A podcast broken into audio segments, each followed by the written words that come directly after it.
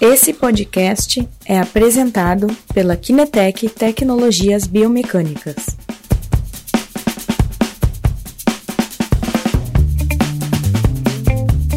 Bom dia pessoal, bem-vindo à nossa segunda live. Aqui é novamente Cristiana. Estou aqui com Guilherme Brot. Bom dia, Guilherme. Bom dia, bom dia pessoal. Então, é, queria agradecer pela participação da live da semana passada. Teve muita gente participando.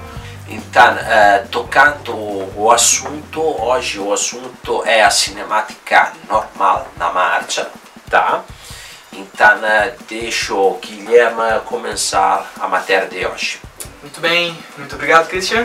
Bom dia, Guilherme. Bom dia. Ah, bom, pessoal, eu vou então começar a, a nossa live ah, falando algumas coisas já sobre os assuntos anteriores que foram perguntados ah, durante a nossa, a nossa transmissão, nós não vimos, e outros que vieram já durante a semana.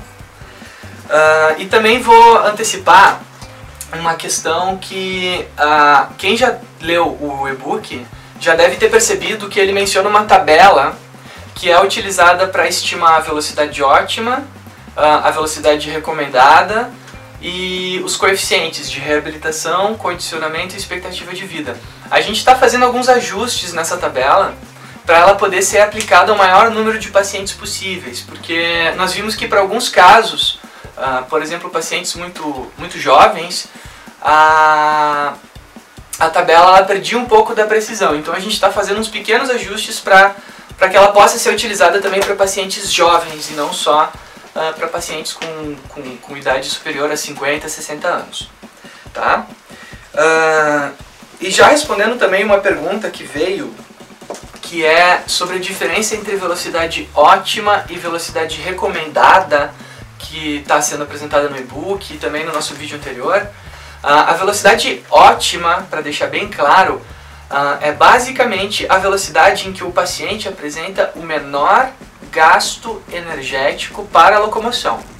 Tá?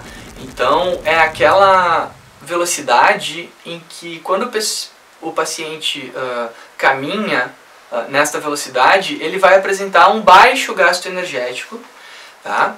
Uh, ou seja, vai gastar menos energia para percorrer determinadas distâncias e, e ele é uma ótima estimativa da capacidade funcional da pessoa, porque essa velocidade ela não depende da idade, ela não depende do peso, não depende uh, da estatura, certo? Ela vai depender de, de um aspecto simples que é o comprimento do membro inferior, ou seja, um aspecto mecânico baseado uh, no tamanho da pessoa.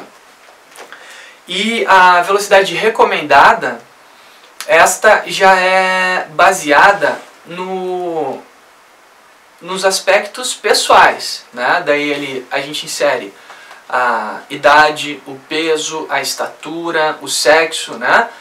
E a partir de todas essas informações, uh, será estimada a velocidade recomendada para aquele paciente. A velocidade recomendada diz respeito ao condicionamento daquele paciente, né? E não a, a sua reabilitação, mas sim ao seu recondicionamento, ou seja, qual a velocidade que ele consegue caminhar, né? Uh, aqueles seis minutos, uh, e quanto ele consegue alcançar de potencial de deslocamento, né? caminhando. Então são, são aspectos diferentes. Um diz respeito ao condicionamento e outro diz respeito ao gasto energético para se locomover. Né? São, são questões diferentes. Bom, se tiverem mais perguntas, podem mandar para a gente aqui. A gente vai tentar responder na medida do possível. Se nós não respondermos hoje, semana que vem a gente tenta responder. A gente sempre vai estar tentando auxiliar uh, todos que deixarem comentários e perguntas ali para a gente. Bom, muito bem. Uh, eu já antecipo fazendo uma chamada, gente, que nós vamos disponibilizar é, para quem estiver online aqui hoje, né, deixar seu contato, os novos contatos. Quem já deixou e-mail já está incluído na lista, né, mas os novos contatos, as pessoas que começarem a assistir hoje e deixarem seus e-mails aqui no, nos comentários da live, uh, a gente já antecipa que na semana que vem nós vamos estar elaborando uh, um vídeo, né, uma videoaula uh, sobre o vídeo clínico. Né? Surgiram várias dúvidas. Ah, eu quero saber mais sobre o vídeo clínico, Guilherme. Como é que faz para para avaliar os dois planos, o que, que eu devo observar, quais as referências anatômicas que eu devo utilizar. Então surgiram algumas dúvidas ali que a gente não acaba conseguindo abranger aqui na live, mas a gente vai gravar então uma videoaula para tentar esclarecer todas essas dúvidas aí que, que apareceram pra gente, tá? Bom, vou fechar aqui o meu, o meu Instagram agora, já respondi as perguntas que tinham e agora vamos falar sobre o assunto da live de hoje. Uh, nós vamos falar hoje sobre a cinemática da marcha normal no plano sagital, certo? Que é o primeiro aspecto que deve ser observado no vídeo clínico, né? Que são os ângulos apresentados pelo paciente durante a marcha a partir dos marcadores que são observados uh, nas câmeras. Uh, no primeiro lugar, gente, quando vocês fazem a observação do vídeo clínico, deve ser observado o paciente a partir de quatro uh, segmentos e articulações fundamentais uh, num primeiro ponto. Tá? Depois isso pode ser aumentado, mas os primeiros aspectos que devem ser observados são a pelve do paciente, ou seja, como a, a, a M-pelve se comporta durante o deslocamento, uh, o quadril do paciente, uh, o joelho e o tornozelo. Esses são os primeiros aspectos simples para se observar uh, na cinemática da marcha, né? Bom, mas Guilherme, o que é cinemática? Cinemática vem de cine, né? A gente conhece cine de cinema. Cinema é imagem, uh, é movimento. Então, a cinemática é a medida do movimento. Né? Então, basicamente, quando a gente fala de cinemática, nós estaremos falando da avaliação do movimento do indivíduo durante o gesto da marcha. Tá? Uh, bom, Quais são os primeiros aspectos que a gente tem que estar tá avaliando? Vamos começar de cima para baixo, da pelve até o tornozelo. Quais são os primeiros aspectos que a gente tem que uh, estar avaliando? Bom, a pelve, gente, no plano sagital, ela vai apresentar o movimento de anteversão e posteroversão. Né? Uh, esse nome é o nome em português, a gente costuma usar no ramo o nome tilt posterior e anterior, por ser um pouco mais curto e mais simples de falar. Então, o tilt posterior diz respeito à, à versão posterior, então o quanto a pelve se direciona para trás, e o tilt anterior diz respeito à anteversão da pelve, ou seja, o quanto a pelve se direciona à frente. Uh, o que, que, deve ser observado, gente? É normal na marcha haver oscilações do tilt pélvico, que variam em torno de 5 a 10 graus, com alguma liberdade dependendo do caso. Né? Existe uma certa liberdade uh, desse tilt estar variando. Uh, esse é o, o normal da marcha. Mas se esse tilt apresenta alguma variação, né? se apresenta alguma alteração, uh, o que, que a gente deve estar tá observando? Bom, a primeira alteração muito comum é um excesso de versão posterior ou um excesso de versão anterior. Né? Durante a marcha, enquanto o indivíduo caminha, se ele apresenta um tilt posterior um tilt anterior aumentado, já é um aspecto a ser observado. E aí, o que, que o clínico deve observar? Bom, quais são os músculos que estão envolvidos naquele tilt anterior ou tilt posterior? Né? Quais são os músculos que, que contribuem para o controle da pelve durante o movimento?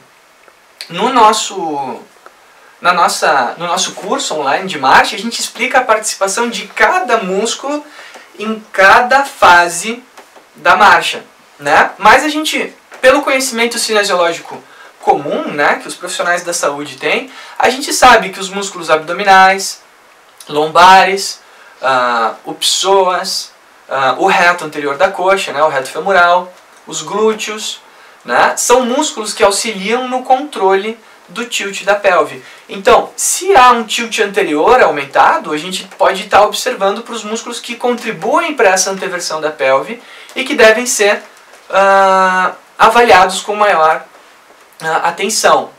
Né? E se há um tilt posterior aumentado, bom, aí nós temos que ver quais são os músculos que podem estar gerando isso. Será que eles precisam de maior fortalecimento? Será que eles precisam de uma diminuição da sua tensão muscular, né, para poder liberar o movimento da pelve para que ocorra de forma adequada?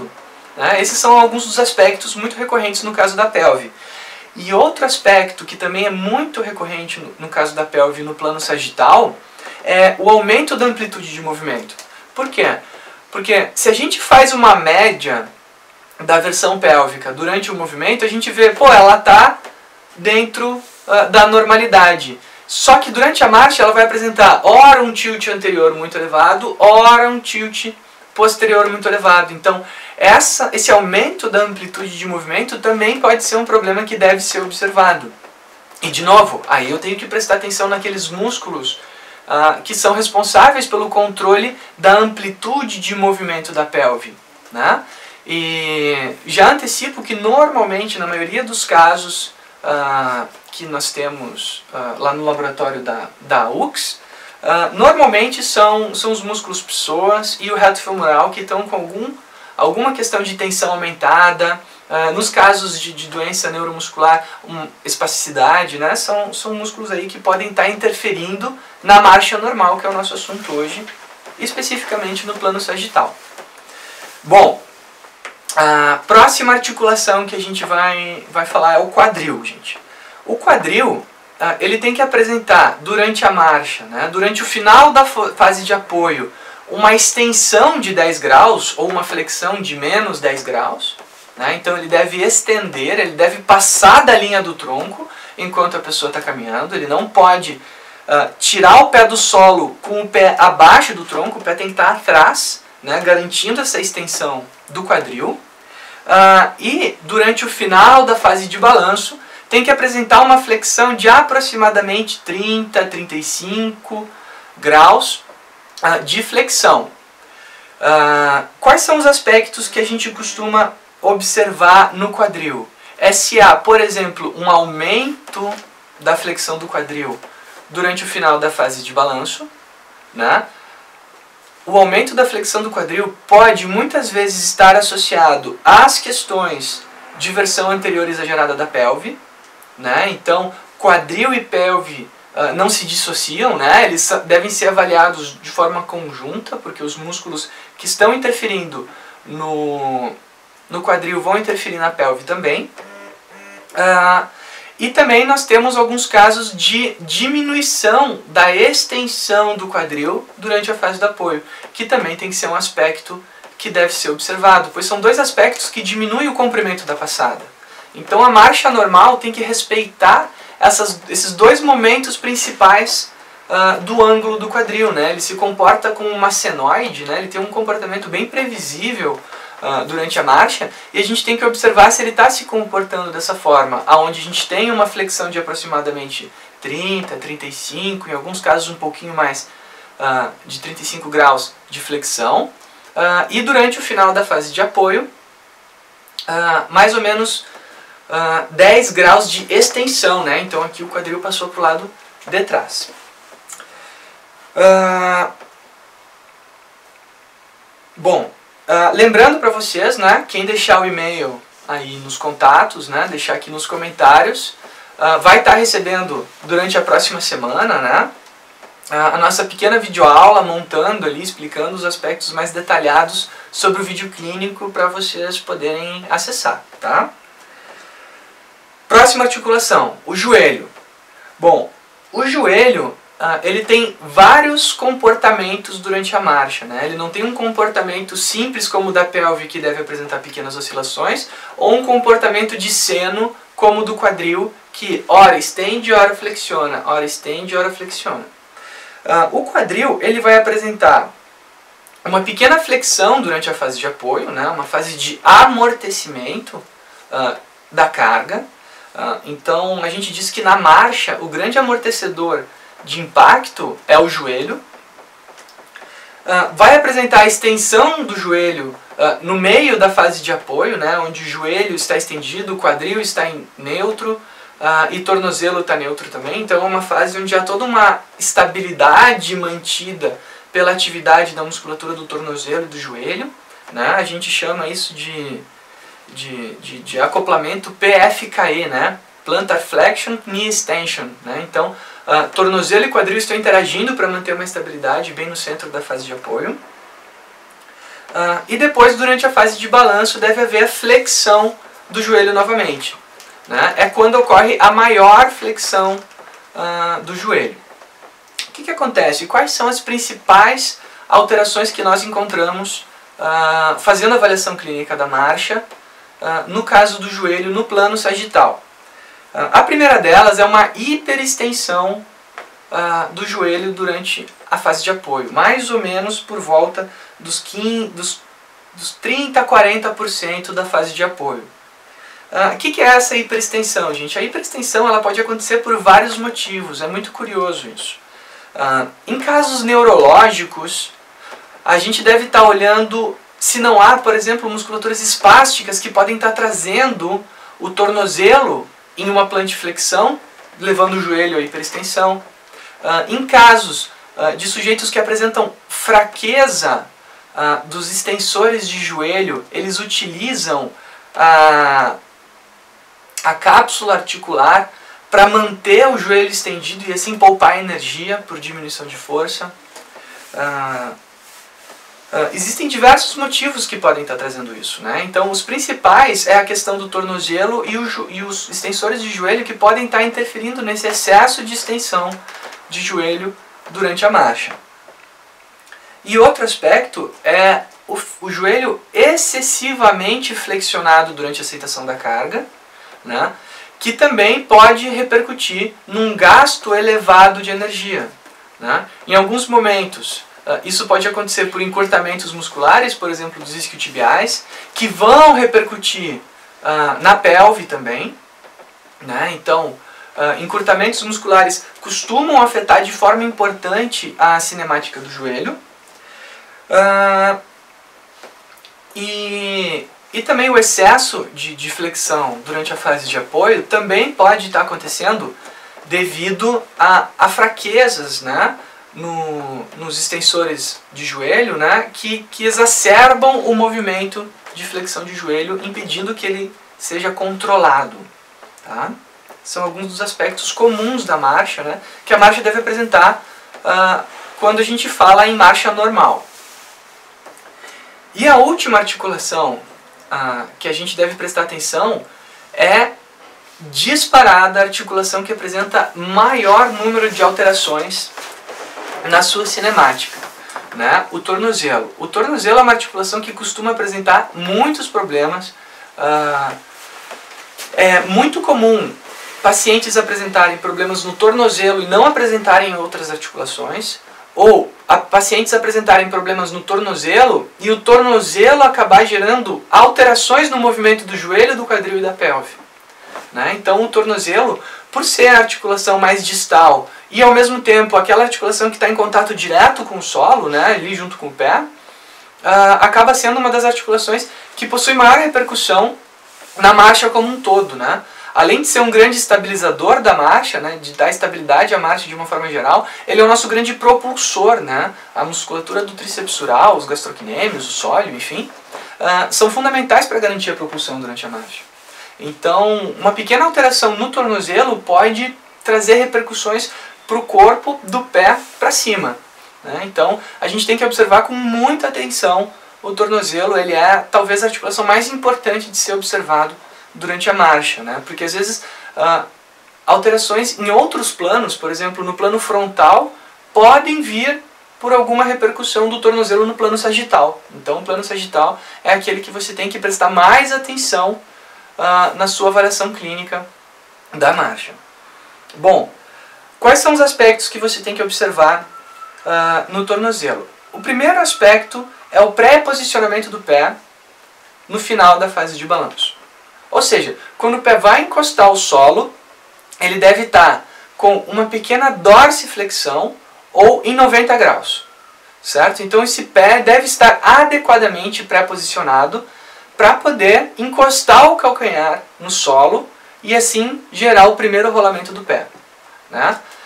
Eu uso algumas nomenclaturas, gente. Uh, rolamento, pré-posicionamento, fase de balanço, fase de apoio são nomenclaturas que estão muito bem explicadas no nosso curso, certo? Então, se você tiver dúvidas ah, sobre, ah, Guilherme, prof, eu não sei o que é a fase de balanço, a fase de aceitação à carga, a resposta à carga. Ah, se você não tem, ah, não está acostumado com essas nomenclaturas, recomendo entrar em contato com o pessoal da Kinetec, né, com a Roberta, com o Christian, ah, sobre o curso de análise clínica, aonde você vai estar ambientado com todas essas nomenclaturas que a gente está trazendo para você.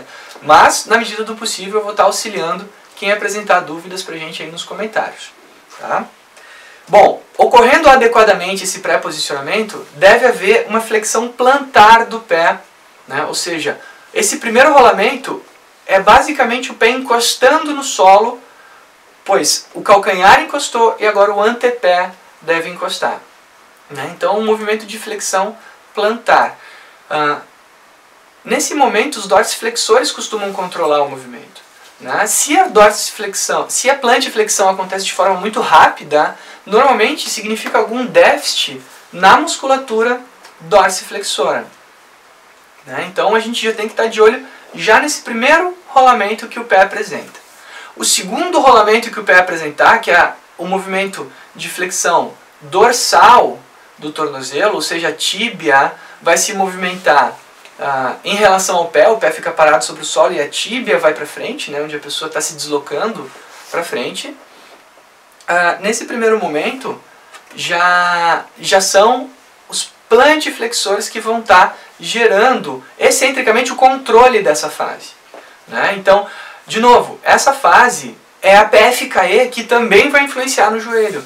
Então, o tríceps sural aqui, se ele não estiver funcionando no timing adequado, no tempo adequado uh, e com a força adequada, uh, ele pode estar interferindo diretamente no joelho durante essa fase.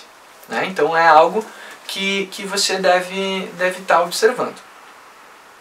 Bom, e a última fase importante, o terceiro rolamento do tornozelo, que é quando ele efetivamente vai gerar propulsão uh, para a fase de balanço, é a plantiflexão do tornozelo. Então agora o calcanhar vai se desprender do solo, né? o calcanhar vai, vai perder contato com o solo, em seguida o antepé perde contato com o solo, gerando ah, assim o início da fase de balanço, que é garantido aqui principalmente pelo movimento dos flexores de quadril, lá que a gente mencionou antes em quadril, uh, e pela ação do tríceps que vai estar tá agindo, empurrando o pé em direção à fase de balanço.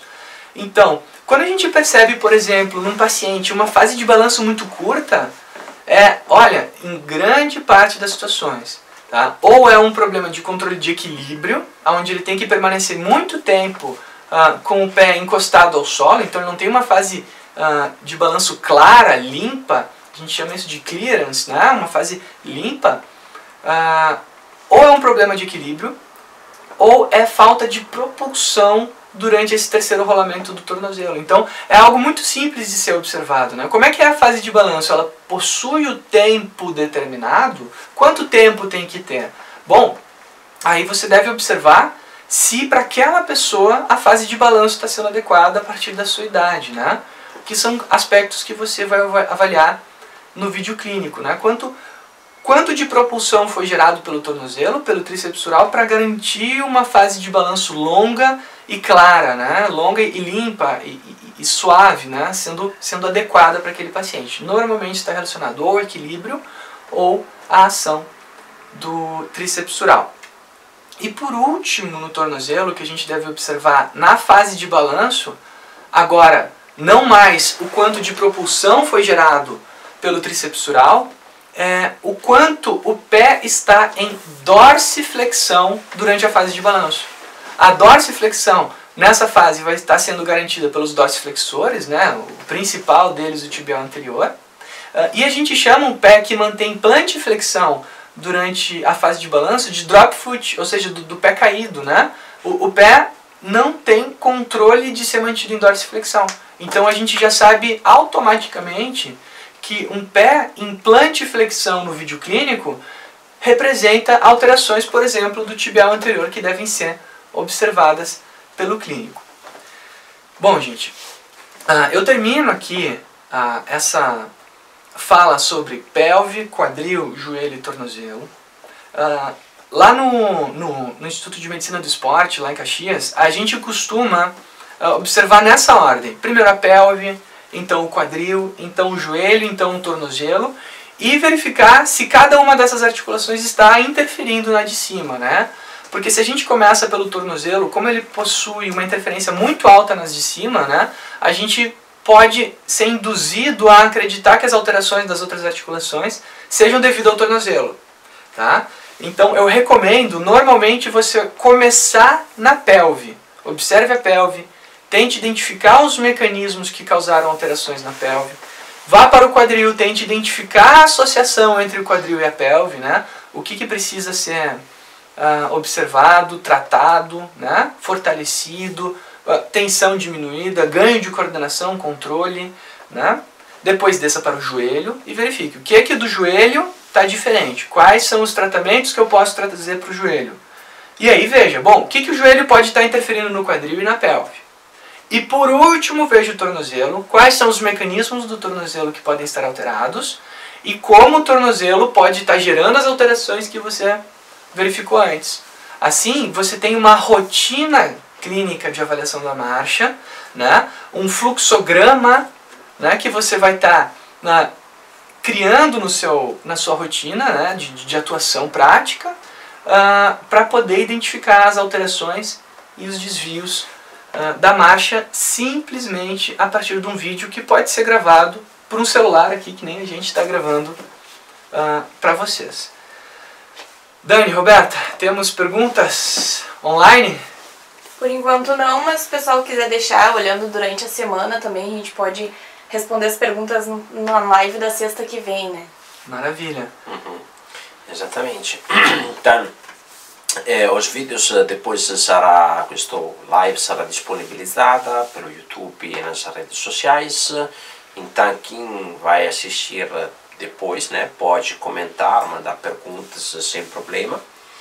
Só uh, retomando um pouquinho o que, que o Guilherme adiantou, né, semana que vem a gente vai disponibilizar aquela tabela uh, da aproveitar com o teste de caminhada de 6 minutos para ter uh, todas aquelas informações sobre velocidade ótima, distância ótima, expectativa de vida, coeficiente reabilitativo, etc tá? Então, uh, além disso, né, uh, tocando de novo no assunto do curso online, semana que vem teremos o relançamento do nosso curso online. E sempre semana que vem a gente vai repetir uh, uma live, tá? uma live bem no final né, dos quatro dias que teremos de lançamento do curso. a live da semana que vem já temos o assunto, Guilherme. Uh, a gente está definindo o nosso cronograma, mas ainda hoje vocês vão ficar sabendo do cronograma das próximas lives aí, uhum. pelos próximos meses, inclusive, né? Temos Sim. algumas programadas para vocês. Estamos uh, pensando também em ter algum personagem uh, da convidar para a nossa conversa aqui. Vamos ver quem, quem vai topar na ideia, né? Uh, pessoal, a Edna perguntou aqui: o aplicativo Runmatic é seguro para avaliações biomecânicas da marcha e corrida? Repete o nome para mim? Runmatic. Runmatic. Runmatic. Uh, Sim.